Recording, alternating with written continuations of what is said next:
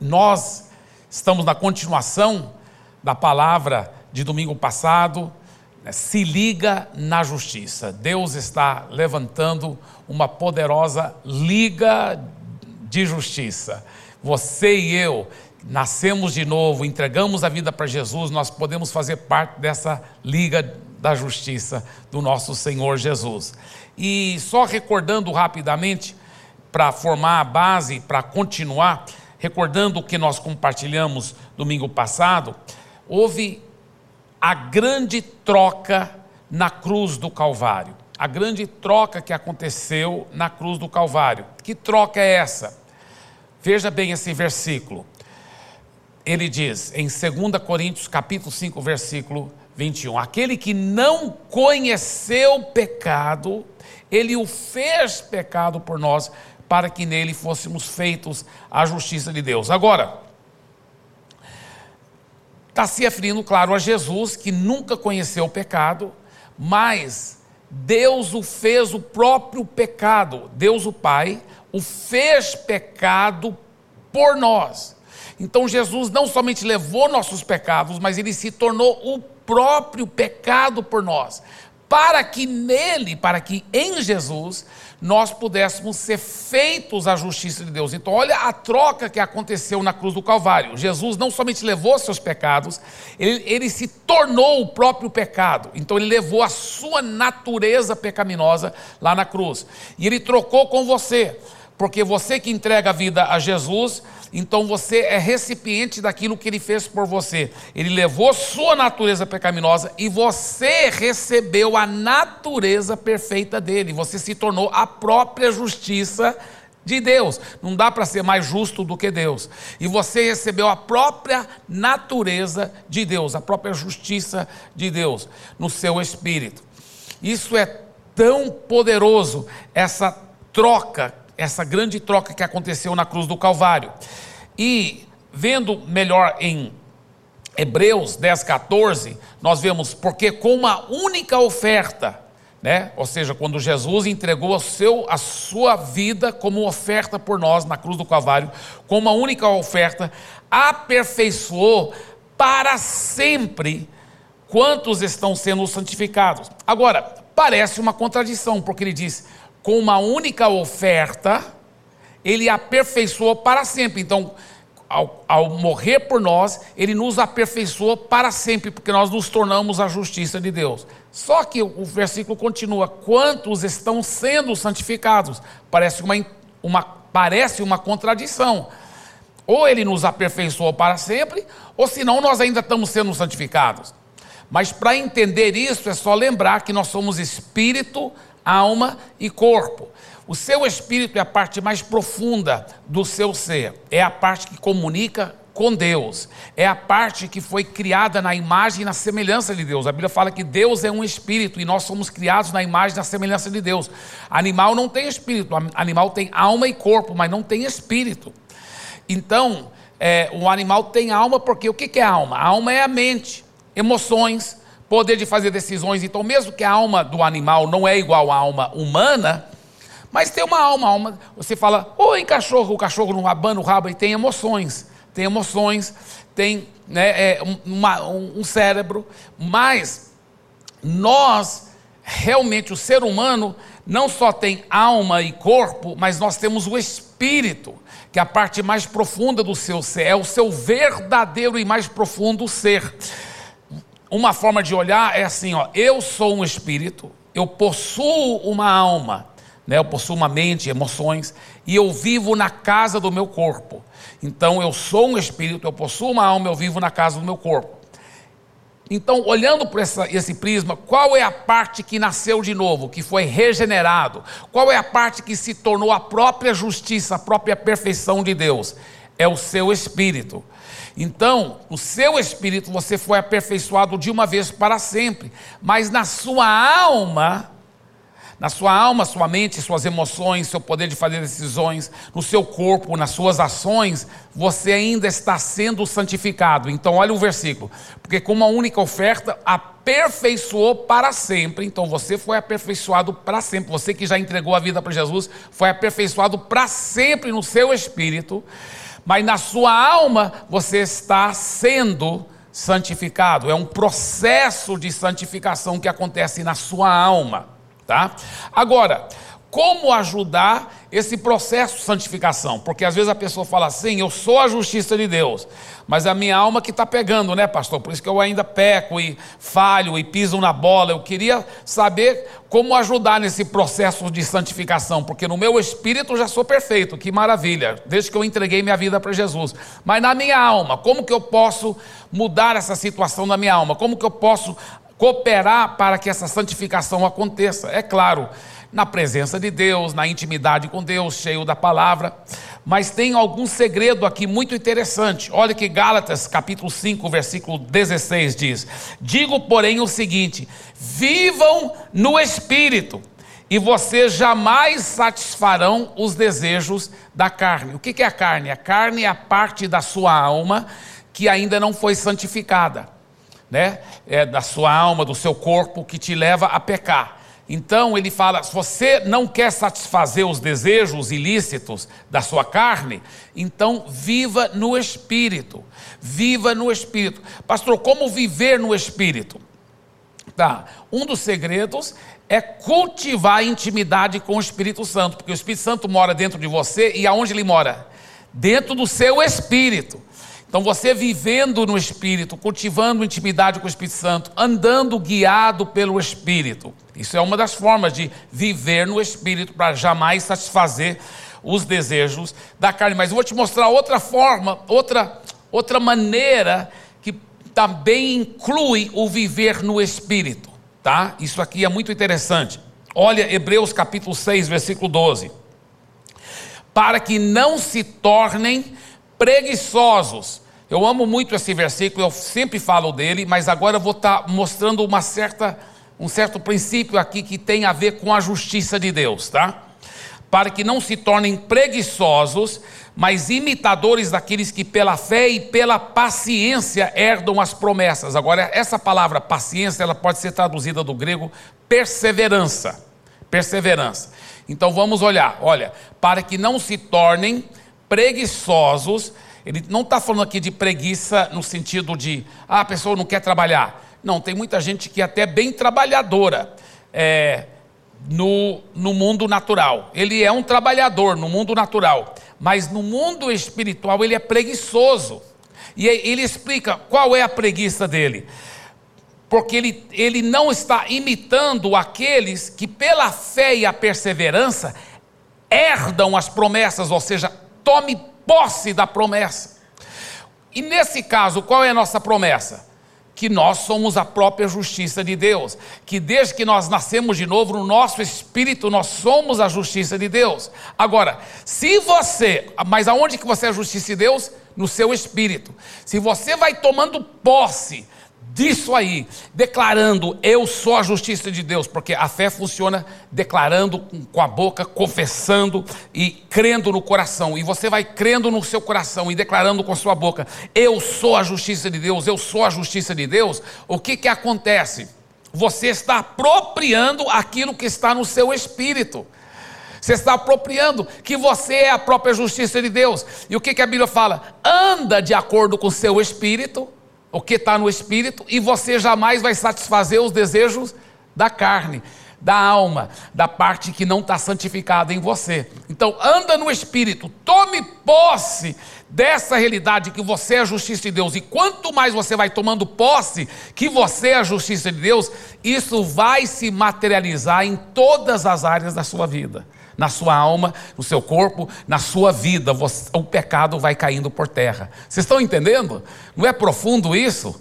É muito profundo, espero que você entendeu, tá? Espero que a ficha caiu, mas se não caiu ainda, escuta bem que eu ainda vou explicar, talvez vai dar para você é, entender. Veja bem, quando um cristão não está conseguindo vencer o pecado, tá? E ele pisa na bola e peca, se ele for nascido de novo mesmo, ele vai sentir horrível. Vai sentir horrível. Por quê? porque ele não é mais porco, porco que gosta de lama. Ele agora nasceu de novo, ele é ovelha, não gosta de lama. Então ele se sente horrível. O que, que ele deve fazer? Pedir perdão de Deus? Claro, porque ao pedir perdão de Deus, ele está apropriando o perdão que Deus já deu para ele. Lembra que ele é perdoado presente, passado e futuro. Ele deve pedir perdão a Deus, ele deve receber o perdão de Deus, arrepender-se, não é mesmo? Sai da lama, pede perdão a Deus. Muito bem, mas não é só isso que ele deve fazer. Ele pede perdão a Deus, arrepende, mas ele fala para Deus: Deus, eu peço perdão por aquele pecado, mas eu também peço perdão. Olha só, isso aqui é muito profundo. Eu também peço perdão porque eu não estava agindo conforme a minha verdadeira natureza, porque eu agora sou a justiça de Deus e eu não estava agindo como como a minha verdadeira identidade é, porque eu agora sou a justiça de Deus, então eu peço perdão não só pelo pecado, eu peço perdão pela incoerência de eu não praticar quem eu realmente sou, e eu quero lhe agradecer que eu sou a justiça do Senhor, e por isso que eu declaro que eu não vou mais fazer aquele pecado, porque eu sou a própria justiça de Deus. Não é forte isso? Aleluia, vocês estão vivos? Me ajuda, gente, aleluia. Essa vida com Jesus é poderosa. Olha, isso é um dos grandes segredos para vencer o pecado, para andar em vitória. É muito poderoso isso. É muito forte. É muito forte. É, é, eu vou te falar uma coisa. É, é tão delicioso você abastecer, quando você começa a tomar posse, eu sou a própria justiça de Deus. A sua vida muda. A minha vida mudou. Foi assim que foi um, um dos segredos que Deus usou para me ajudar quando eu ainda era solteiro, mas já era crente, já era batizado com o Espírito Santo, mas eu não estava conseguindo vencer certos pecados. Esse foi um dos segredos principais de eu entender, de eu tomar posse. A Bíblia fala: eu já morri para o pecado, eu tenho uma nova natureza, eu sou a justiça de Deus. Então eu comecei a crer isso, eu comecei a declarar isso, eu comecei a tomar posse. Eu deixei de ser preguiçoso espiritualmente e imitei aqueles que, com a, pela fé e pela perseverança, tomei posse e fiquei tomando posse pela fé e perseverança, que eu sou a justiça de Deus e o pecado foi caindo por terra em nome de Jesus. Amém? Aleluia. Glória a Deus. Agora, a justiça de Deus se manifesta em quatro níveis. E é interessante porque nós Domingo passado falamos só o primeiro nível e só recordando, né, e aumentando, um, ampliando um pouco nesse primeiro nível. Nós vamos falar agora hoje de todos os quatro níveis, mas o primeiro nível é que os seus pecados foram perdoados. Então, o que quer dizer que você é a justiça de Deus? A primeira coisa que significa é que os, os seus pecados foram totalmente perdoados, presente, passado e futuro. Por isso que quando você peca, você pede perdão a Deus, na realidade o que você está fazendo é apropriando do perdão que já é seu, porque você é a própria justiça de Deus. Você está apropriando, você está tomando posse. Já é seu o perdão. Isso é maravilhoso. Interessante que, como eu, eu disse domingo passado, quantas pessoas ao pecarem, sabe o que, que elas fazem? Ai, que horror! Aí elas correm de Deus Assim como Adão e Eva fizeram, depois que eles comeram do fruto proibido, pecaram, eles correram de Deus, se esconderam de Deus. E o que, que Deus fez? Deus falou: agora eu não quero nada com vocês, porque vocês pecaram? Não. Deus foi correndo atrás deles. Olha só que coisa linda. Só que Deus falou assim: Adão, aonde você está? Será que Deus não sabia onde Adão estava? É claro que Deus sabia. Deus sabe todas as coisas. E Adão sabia que Deus sabia aonde ele estava. Então, por que Deus falou, Adão, onde você está?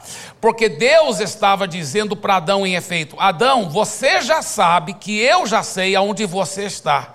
Mas eu estou chamando você para você sair da onde você está escondido, porque se você quiser meu perdão, minha purificação, minha transformação, Adão, você tem que escolher. Eu não vou forçar você a ser abençoado, eu não vou forçar você a ser perdoado, eu não vou forçar você a apropriar do meu perdão. Meu perdão já está aqui, já é para você, Adão, presente, passado e futuro, mas você tem que apropriar-se desse perdão.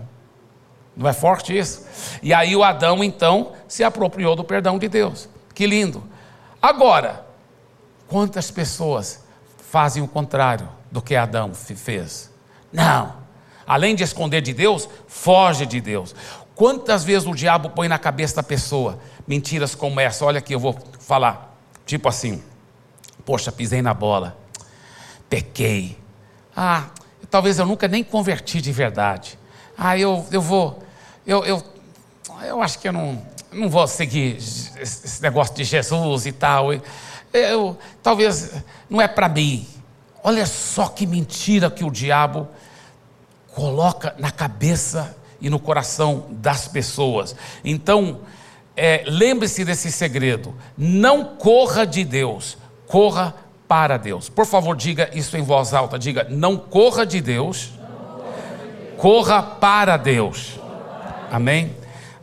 Veja bem, quando você estava perdido no lamaçal do pecado, talvez, fazendo muita coisa errada, você recebeu o perdão de Deus, Ele te amou tanto que Ele te perdoou, te deu uma nova vida e te fez o filho dele legítimo. Agora que você é nascido de novo, é o próprio filho dele. Será que ele não vai te perdoar muito mais agora que você é filho dele? Você está entendendo? Então, nem tem lógica pensar, ah, Deus está com raiva de mim, Deus está triste, nem adianta eu seguir a Deus porque eu não dou conta. Isso é tudo mentira do maligno.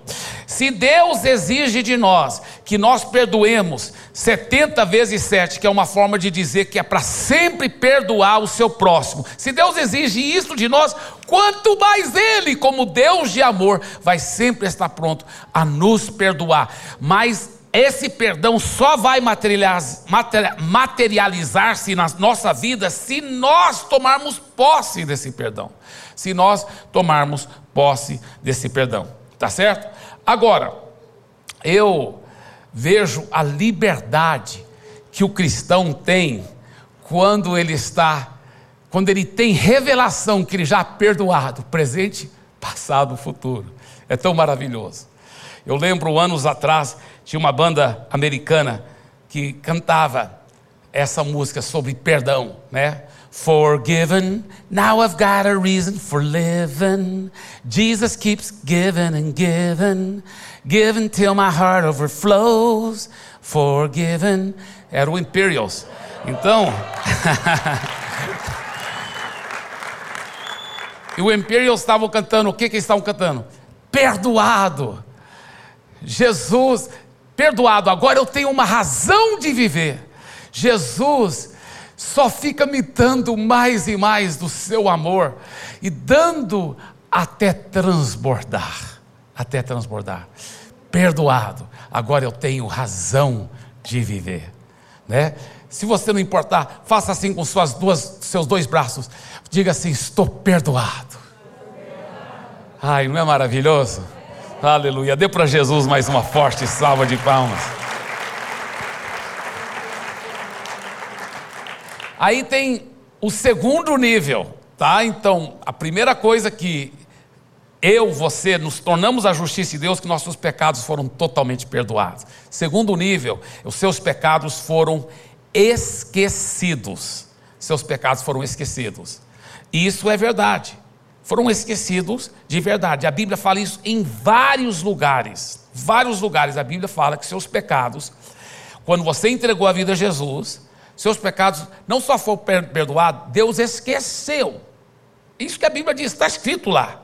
E a Bíblia não mente. Olha que está escrito. São vários versículos. Eu vou mostrar um agora, mais tarde vou mostrar outro. Hebreus 8,12, olha que diz: Pois para com as suas iniquidades usarei de misericórdia e dos seus pecados jamais me lembrarei. Diga, jamais me lembrarei. Deus não está exagerando aqui, nem é força de expressão. A Bíblia está escrito aí em preto e branco, é a palavra pura de Deus. Ele jamais lembrar, lembra mais do seu pecado. Dá uma santa amnésia nele. Né? Uma santa é uma coisa milagrosa. Ele nem lembra mais do seu pecado. Que coisa forte, que coisa linda. Eu amo uma história que o, o meu amigo precioso, discípulo amado, pastor de uma grande igreja lá em Belo Horizonte, o nome dele é pastor William Warneck, e ele me contou algo que aconteceu com o irmão dele. O irmão dele é, tinha uma vida muito promíscua, muito errada nas drogas.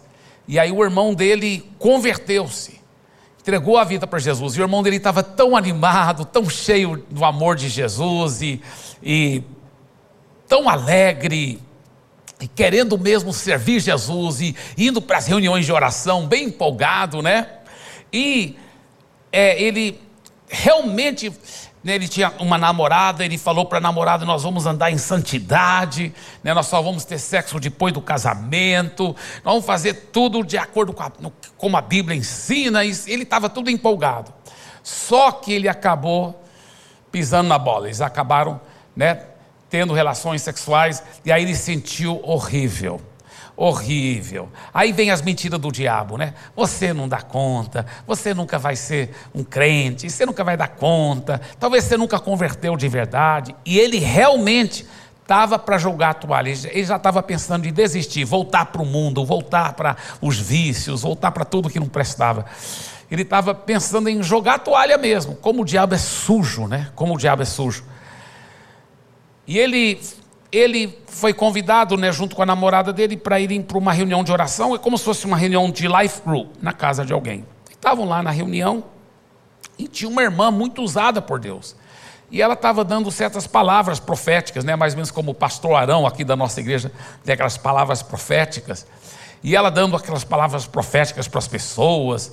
E ele lá olhando, ela dando, ele falou: Deus, se o Senhor realmente é, é, é, verdade, né? se isso tudo é verdade, isso tudo aqui, e, e, se isso tudo é verdade, então revela, é, é fala para ela dar uma palavra para mim, revelando o meu pecado. Aí eu vou realmente acreditar que tudo é ser verdade. E ela falando lá para as pessoas, de repente ela virou e apontou para ele e falou assim: Varão, Deus tem uma palavra para você. Aí ele tremeu nas bases congelou ali, pensou, ai, ai, ai, ai, ai, por que, que eu fui fazer essa oração na frente de todo mundo? Aí ela disse: Olha, Deus está me falando para te contar uma história. Aí eu vou te falar a palavra que Deus me falou para você depois de eu contar essa história. E ela falou: Essa é uma história verdadeira que aconteceu numa igreja lá do interior. Era um pastor que estava cuidando da igreja e tinha uma, uma senhora bem velhinha, bem humilde, chegava para ele depois do culto e falava assim: Pastor, Jesus apareceu para mim, pastor. E ele olhou para ela: Ah, é, irmão? Amém. E, e aí o que, que aconteceu? pastor, ele entrou no meu quarto, sentou na minha cama, conversou comigo, eu conversei com ele. E o pastor achando: será que é verdade isso? Uau! Amém, irmã, glória a Deus. Aí passou alguns meses, a mesma velhinha voltava. Pastor Jesus apareceu de novo. Eu conversei com ele, conversou comigo. Aí ele começou a pensar: essa velhinha está delirando. O negócio de Jesus está aparecendo para ela. Aí passava mais alguns meses, ela chegava de novo. Pastor, Jesus apareceu para mim de novo. Entrou no meu quarto, sentou na cama, nós conversamos. Aí ele já não estava acreditando, né? Então ele falou assim: Eu vou fazer essa irmã nunca mais voltar a falar para mim que Jesus apareceu. Sabe, sabe como? Ele falou assim: Irmão, seguinte, Jesus está aparecendo para a irmã, né? Sim, pastor, está aparecendo. Aí ele disse: Então, vou fazer o seguinte: próxima vez que Jesus aparecer, pergunta para ele qual foi o pecado que eu cometi quando eu estava estudando no seminário para ser pastor. Qual foi o pecado que eu fiz, que eu cometi? Ela falou: Ah, é, pastor, para perguntar? É, pode perguntar. Ela, tudo bem. Aí ele pensou, ela nunca mais vai voltar, porque ela sabe que se ela voltar, eu vou perguntar para ela tal. Ela mais, nunca mais volta. Passou mais alguns meses, ela chegou lá, pastor, Jesus apareceu para mim de novo. Ele entrou no meu quarto, nós sentamos, conversamos. Ele falou, ah, é, irmã? É, pastor. Ele falou, e, e a irmã perguntou para ele qual era o pecado que eu tinha feito no seminário, ele com medo. Ela falou: Eu perguntei, pastor.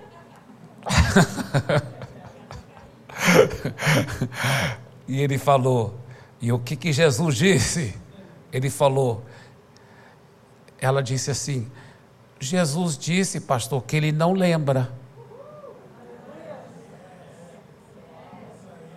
Não é lindo isso?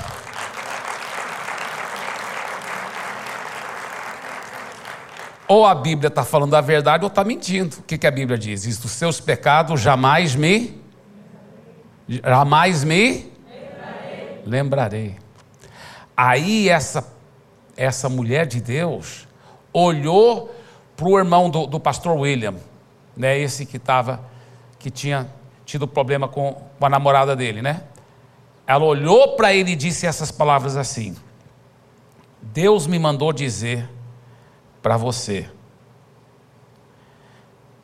Conheço tuas obras e sei dos teus caminhos, mas dos seus pecados jamais me lembrarei. Que lindo, né? E aí, é claro, aquele jovem, junto com a namorada dele, né? Realmente continuaram seguindo. Ele até hoje é um grande homem de Deus, para a glória de Jesus. Dê para Jesus uma forte salva de palmas, amém? Terceiro nível, terceiro nível agora. Né? O primeiro nível é o que? Deus nos perdoou todos os nossos pecados. Segundo nível, Deus o quê? Não se lembra mais, esqueceu. Todos os seus pecados foram esquecidos. Diga, Deus, se você já entregou a vida a Jesus, diga assim: todos os meus pecados já foram perdoados. Presente, passado e futuro. Diga, todos os meus pecados já foram esquecidos. Aleluia. Sabe que tem um versículo na Bíblia que fala que quando você se arrepende dos seus pecados, Deus pega seus pecados e joga no mais profundo mar. Alguém chamou isso o mar do esquecimento. Só que, infelizmente, muitas vezes Deus não lembra mais, mas a gente lembra, a gente faz questão de ficar lembrando. Mas se Deus não lembra mais, Ele quer que você também esqueça daquilo. Amém? Por isso que alguém falou assim: Deus pega seus pecados, joga no mais profundo mar do esquecimento. E aí ele coloca uma placa lá: proibido pescar. Amém? Aleluia.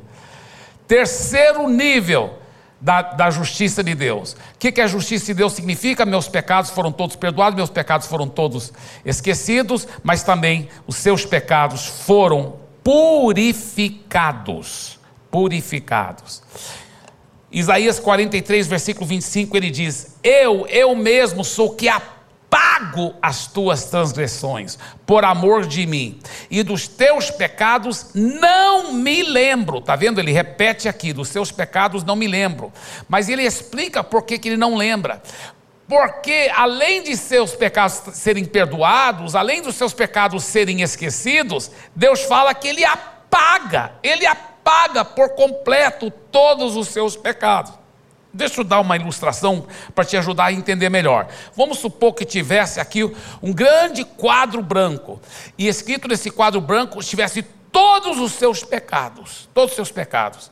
E Deus fala assim: quando você entregou a vida a Jesus, Deus está dizendo, eu perdoei todos os seus pecados. É como se ele não tivesse nem querendo olhar mais para o quadro, porque ele já perdoou, ele já perdoou, tá?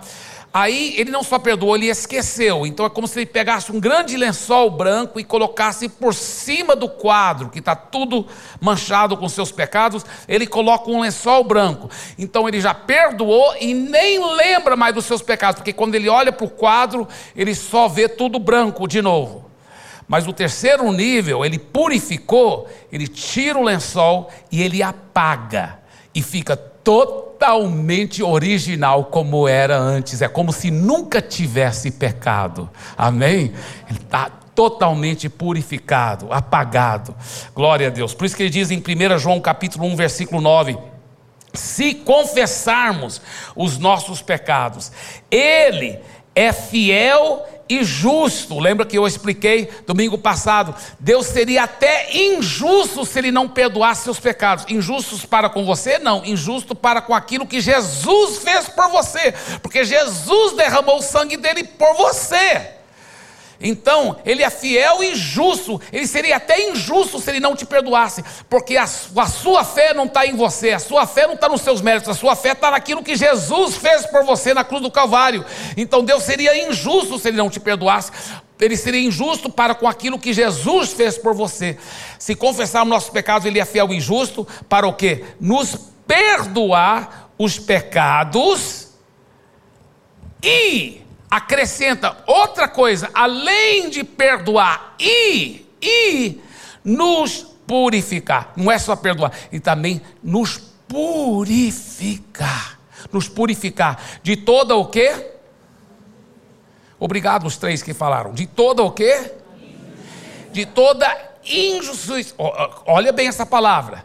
Se ele te purificou de toda injustiça, só permanece justiça. Porque ele te purificou de toda injustiça, então só permanece em você a perfeita justiça de Deus.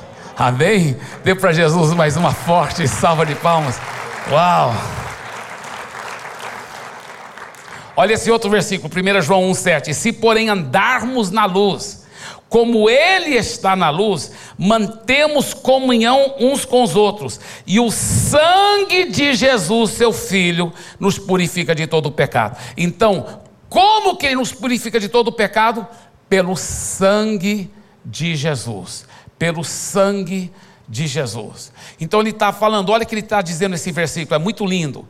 Se, porém, andarmos na luz, tá? O que é andar na luz?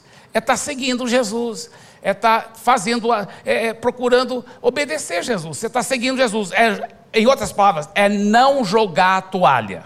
É não jogar a toalha. É você continuar seguindo Jesus. Ele fala: se você continuar seguindo Jesus, duas coisas vai acontecer. Uma, você vai manter comunhão com Ele e um com os outros, e também você vai ser sempre purificado de todo pecado. Purificado de todo pecado. Como que nós somos purificados? O que é que nos purifica de todo pecado? É o que? O sangue de Jesus. Está escrito ali, ó, o sangue de Jesus, seu filho, nos purifica de todo pecado. Por isso, deixa, veja bem, isso aqui é muito importante que eu vou dizer. Preste atenção, isso aqui é muito forte. Veja bem, quando a minha fé está no sangue de Jesus, está no sangue, porque eu falo, olha, eu tenho o direito de ser protegido de todo o mal, não por, pelos meus méritos, mas porque o sangue de Jesus me fez digno, me purificou de todo pecado, então estou perfeito na presença de Deus. Então eu tenho o direito de tomar posse da proteção, da cura, da bênção financeira, da bênção sobre minha família. Eu sou digno de todas essas bênçãos, não pelos meus méritos, mas por causa do sangue de Jesus. Por isso que essa expressão evangélica que é usada é uma expressão bíblica. Só que muita gente não entende quando fala assim: clamem pelo sangue de Jesus. O que você está falando? Você está falando, eu estou tomando posse, que não é pelos meus méritos, mas é pelos méritos daquilo que Jesus fez na cruz, que eu posso receber esse milagre, essa bênção, essa proteção, porque o sangue de Jesus me purificou de todo pecado e eu estou perfeito na presença de Deus. Então, todas as bênçãos que o céu tem para oferecer, eu sou digno de receber, pelos méritos do sangue de Jesus. Diga isso, diga assim: eu sou digno, não pelos meus méritos, mas pelo sangue dele, de receber todas as bênçãos que o céu tem para oferecer. Isso deve te dar coragem, autoridade, para tomar posse do seu milagre, meu irmão, em nome de Jesus. Agora, isso é uma história verdadeira. Tinha um missionário lá na, no México, e ele estava evangelizando lá, quando uns homens muito maus, eles pegaram um cachorro daqueles matador mesmo. O cachorro é treinado para ir correndo e pular no pescoço e matar a pessoa, na hora mesmo. E então, esses caras pegaram esse cachorro e mandaram contra o missionário. E o missionário estava lá, né, evangelizando no bairro, quando ele olhou e esse cachorro veio correndo na direção dele. Mas esse missionário sabia que o segredo não é você é, usar uma expressão evangélica como se fosse um, um, um fetiche, um ah, esfregar aqui o, o pé do coelho, entendeu? Mas ele sabia o poder do sangue por causa dessas verdades que eu acabei de explicar para você. Então, Aí quando você clama pelo sangue, entendendo essas verdades, aí é diferente. Então, quando o cachorro vinha correndo para matá-lo, e o missionário viu aquele cachorro vindo correndo na direção dele, isso é uma história verdadeira. O missionário falou assim: O sangue de Jesus tem poder. E na mesma hora, o cachorro caiu morto. Morto. Sabe por quê? Porque pelo sangue você é digno de receber as bênçãos, de receber proteção, vitória. Clame pelo sangue em nome de Jesus. Clame pelo sangue. Você é digno de ver sua família toda servindo a Jesus. Você é digno pelo sangue. Não é pelos seus méritos, é pelo sangue. Não é porque você fez tudo certo, é pelo sangue. Você é digno em nome de Jesus. Aleluia. Aleluia. Olha só, vamos aprofundar agora nesse versículo, estudando os verbos no grego, tá?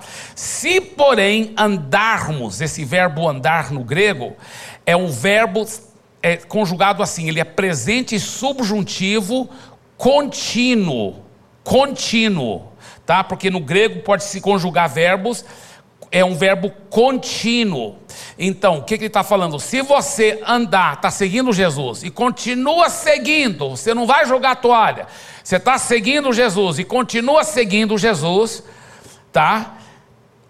Aí ele fala: mantemos comunhão uns com os outros, e o sangue de Jesus, seu filho, nos purifica, tá? Esse nos purifica é o verbo presente indicativo que significa no grego um fato ou realidade que ocorre neste momento. Então, o sangue dele, nesse momento que você está seguindo Jesus, está te purificando. Em outras palavras, se você está seguindo Jesus agora, o sangue de Jesus está te purificando. Daqui 10 minutos, se você estiver seguindo Jesus, o sangue está te purificando. Semana que vem, você ainda está seguindo Jesus, o sangue de Jesus está te purificando. 24 horas por dia, o sangue de Jesus está está te purificando. Então, até se você pecou sem saber que era pecado, se você pensou um pensamento pecaminoso e nem lembrou de pedir perdão a Deus, porque você nem sabia que era pecado, talvez, não tem problema. Se você está seguindo Jesus, o sangue de Jesus está te mantendo 24 horas por dia perfeito. Perfeito, perfeito. Você está andando naquele momento, o sangue de Jesus está te purificando de todo o pecado. Eu, não é forte isso? Meu Deus, me fala vontade de, de voar aqui. Deixa eu falar uma coisa. É, uma ilustração que, que Deus me deu foi eu, eu olhando para o limpador de para-brisa, e toda vez que chove eu estou no carro e o limpador liga, muitas vezes eu gosto de lembrar, eu, te, eu lembro disso aqui, essa ilustração que Deus me deu. Porque é o seguinte: olha como o limpador funciona. Está chovendo, cai a chuva, mas o limpador faz assim, o quê?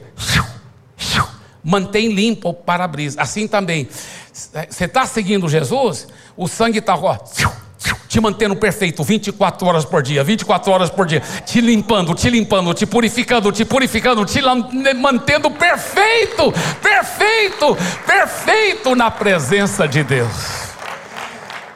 Aleluia, aleluia, aleluia. Que lindo. Uau, pastor, pode melhorar? Não tem um quarto nível, pastor? Irmão, se só tivesse esses três níveis, já seria tão maravilhoso. Mas tem um quarto nível. Qual é o quarto nível? Né? Quarto nível, sua natureza pecaminosa foi substituída pela justiça de Deus. Pela, você se tornou a própria justiça de Deus. Veja bem, você sabe da lei da semeadura, né? A lei da semeadura é tudo que o homem plantar, ele vai colher. Mas, pastor, essa lei não é uma lei de Deus, não vai funcionar se a pessoa plantou coisa errada no passado? Sim, mas ela pode ser superada por uma lei superior. Igual a lei da gravidade. A lei da gravidade não diz que um objeto que é mais pesado sempre vai para o chão? Como que um avião pode voar?